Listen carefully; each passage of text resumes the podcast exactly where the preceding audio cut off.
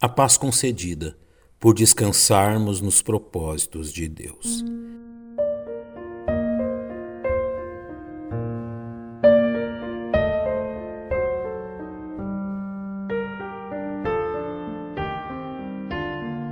A experiência relatada pelo salmista no Salmo 42 é comum a todos os filhos de Deus neste mundo. Acossados por seus inimigos, enquanto provam de íntimas provações que podem perturbá-los violentamente. Porque estás abatido a minha alma, e porque te perturbas em mim? Queixa-se o salmista. Quando olhamos para a vida de vultos da fé bíblica como o patriarca Abraão, somos tentados a pensar que tais circunstâncias amargas não podem estar presentes em um homem tão marcado pelas suas experiências com Deus. Porém, não é assim que se sucede pois também Abraão provou de intensas inquietações provocadas, muitas delas, dentro de seu próprio lar, como é o caso citado no capítulo 21 do livro de Gênesis, quando, devido à má interpretação do comportamento de Ismael para com ainda infante Isaque, Sara exigiu que Abraão expulsasse de sua casa seu filho legítimo junto com sua mãe, Agar. O verso 11 descreve muito bem a reação de Abraão. E pareceu esta palavra muito mal aos olhos de Abraão, por causa de seu filho. O desenrolar deste acontecimento pode parecer estranho aos ouvidos menos atentos, pois foi exatamente aquilo que sua esposa Sara exigiu que Abraão acabou por fazer. Porém, há uma razão muito clara para isso, pois o próprio Deus interviu nesta questão familiar, dizendo a Abraão: Não te pareça mal aos teus olhos acerca do moço e acerca da tua serva. Em tudo que Sara te diz, ouve a tua voz.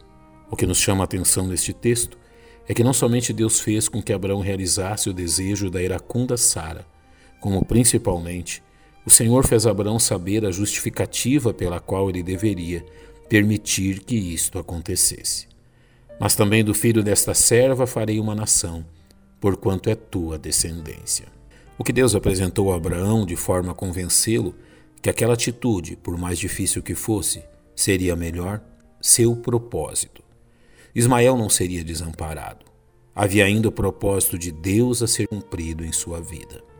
A palavra propósito, como usada na Bíblia, tem a ideia de estabelecer antes. Neste caso, enfatizando o interesse pessoal de Deus em fazer determinada questão acontecer. No caso de Ismael, o propósito revelado de Deus era fazer também dele uma grande nação, o que realmente se cumpriu conforme descrito em Gênesis capítulo 25. Reconhecer o propósito de Deus para com seu filho concedeu a Abraão a paz em uma decisão extremamente penosa: deixar ir seu filho legítimo, o que era mal visto até pelos homens ímpios daquele lugar.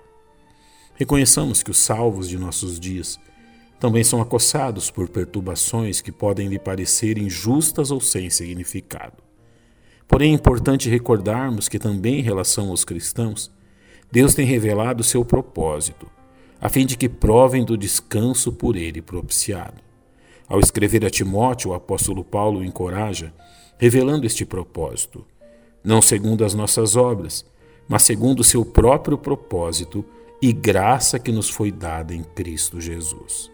Ao escrever aos salvos em Roma, o apóstolo lhes fortalece em meio às lutas, através do conhecimento dos propósitos de Deus e sabemos que todas as coisas contribuem juntamente para o bem daqueles que amam a Deus, daqueles que são chamados segundo o seu propósito. Devem os salvos reconhecer que suas vidas não são governadas pelo caos ou pelo acaso, mas pelos eternos e poderosos propósitos de Deus, como bem reconheceu Jó. Bem sei eu que tudo podes e que nenhum dos teus propósitos pode ser impedido. Portanto, Tranquilize seu coração. Nosso Deus tem um propósito em todas as coisas.